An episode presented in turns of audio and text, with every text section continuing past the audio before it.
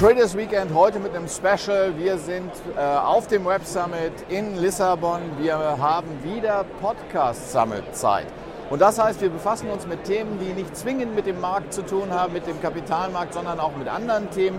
Unter anderem mit dem Thema, das natürlich auch Leute vom Kapitalmarkt sehr, sehr umtreibt, die Gastronomie. Wir sind alle regelmäßig in Restaurants und jeder, der das im Studium schon mal gemacht hat, der weiß, wie hektisch es dort zugeht wie viel dort erledigt werden muss, ohne dass der Gast es mitkriegt und wie viel Zeit dabei drauf geht.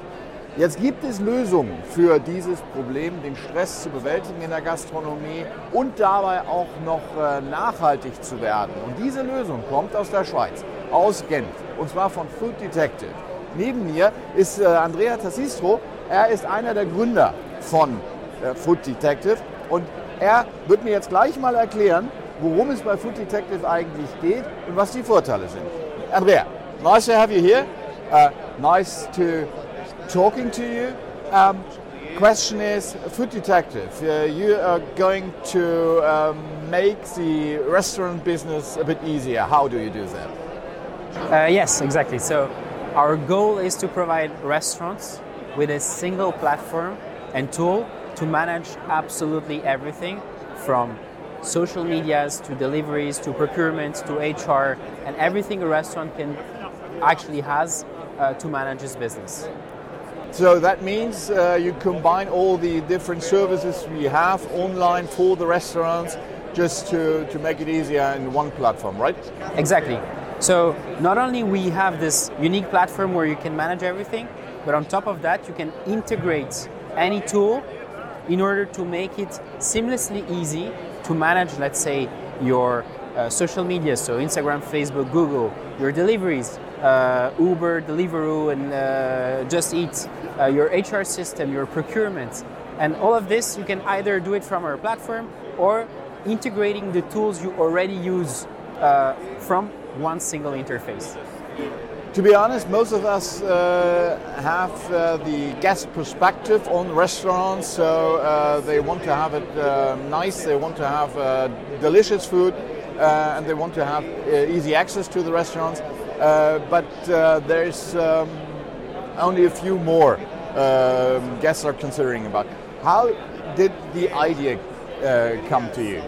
So the idea came actually while operating restaurants uh, in 2012, from 2012 to 2017, we we realized while growing two restaurants, first one in London and a second one in Geneva, that it was really really complicated to have everything on on one single view first of all, and then even more complicated to manage all of these things seamlessly, because one restaurant has usually around 18 different tools and apps they use and so if you open two, three, four restaurants, then you multiply the number of tools you use, which makes it extremely complicated to manage these all from like from one single platform, right? And so we decided to build the platform we dreamed of back in the days uh, in order to help restaurants and, and make their life a, a bit easier. How did you do that? As you said, um, you were operating restaurants. Uh, mostly people who are operating restaurants come from uh, uh, the cooking uh, business. They are, um, yeah, kind of investors. Or what? What's your background? So uh, I studied management uh, and entrepreneurship at the in London. I then went into this restaurant journey, which was pretty new for me back in the days, but which um, which I'm totally passionate about. And the technology piece really came while taking care of the restaurant. So I looked after all the technology stack of our restaurants. So I wasn't really like cooking or managing the business as a whole. I was more in the operational tech side. And uh, I did a little course at EPFL in 2017.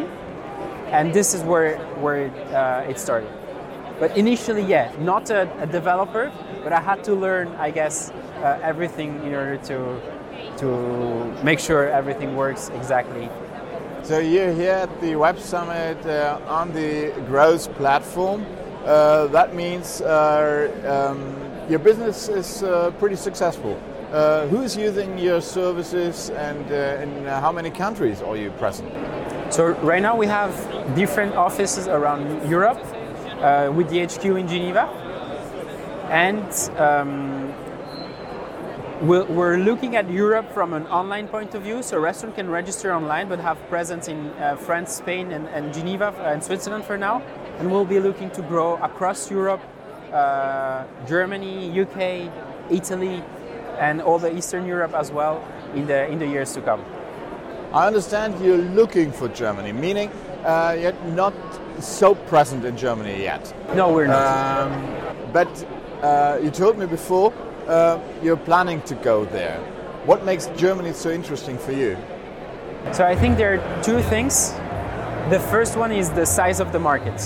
Germany is a is a very big market, especially uh, in, in restaurant. When we look at cities that are at like Berlin, for example, huge food scene, a lot of restaurant, very innovative.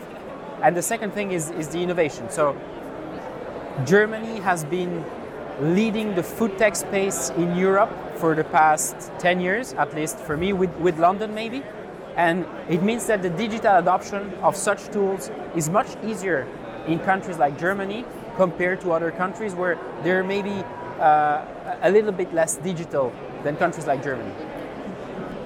We talked about the advantages the users have by uh, adopting your system. Um, mostly, uh, it makes um, working easier. Um, however, is there something more? As you can integrate some uh, tax and accounting functions as well. Yeah. So first, the first thing we do is we enable restaurants to be more visible, have more sales because they can manage more platform from one single interface. Now, can you put that in figures? Uh, it's around, it, it, goes around 12 to 20 percent increase in sales, and depending on also if the restaurant was marketing itself or not, then we can really grow the, the, the figures, but the spendings of the restaurant grows as well. So it has to be correlated. Now, where we see the most value for restaurants is since we automate uh, everything from this platform, this means that the restaurant won't have to do its accounting, won't have to do its its purchases, won't have to manage its staff, won't have to uh, put all its information live because it can do it automatically from the platform. So we reduce totally the amount of admin operation time he has and our aim is actually to, to go to zero, right? So you, the system does everything for you and you don't have to manage anything anymore. Uh, but this uh, will go far beyond only programming. Uh, this will go to, to kind of AI, right? Exactly.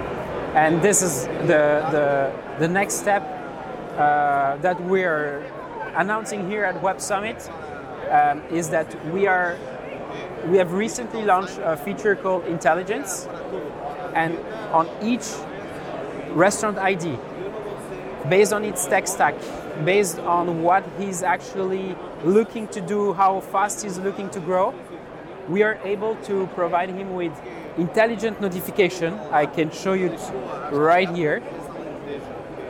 So we are able to provide them with intelligent notification in order for them to be successful. So maybe we'll tell him, don't forget to order Coca Cola, make sure you have a post on Instagram, reduce uh, the team size this afternoon because there's less customers. And it's data driven.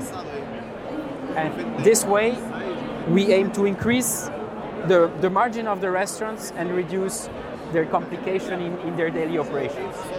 So most people talking about uh, restaurants uh, um, are very curious about how do uh, the restaurant uh, restaurants work in the future.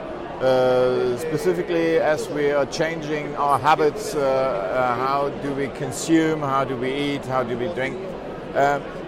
Is there any impact um, your solution can have? I think what we saw recently is the delivery going crazy, right? With with the pandemic and stuff like this. Um, our solution will help the restaurant be more focused towards its customers and less on things like admin and accounting and, uh, and uh, stupid repetitive tasks they have to do to manage their business. So maybe the shift we will see is restaurateur being extremely careful about details about the menu, about their customers, about their uh, offering a, a, specific experience, and rather than having to, to do all this admin all the time. That means, okay, user experience will increase. Um, however, is there any sustainability increase you could imagine? Yeah, absolutely. Um, because we are able to integrate all of these things, because we can, let's say, understand where the business can improve, then we have a responsibility as a company to push the restaurant to be greener, to be uh, to reduce it food, it, its food waste. Um, but not only that, because we also connect suppliers, so we can improve when suppliers uh, come to the restaurant in order to reduce CO2 emissions.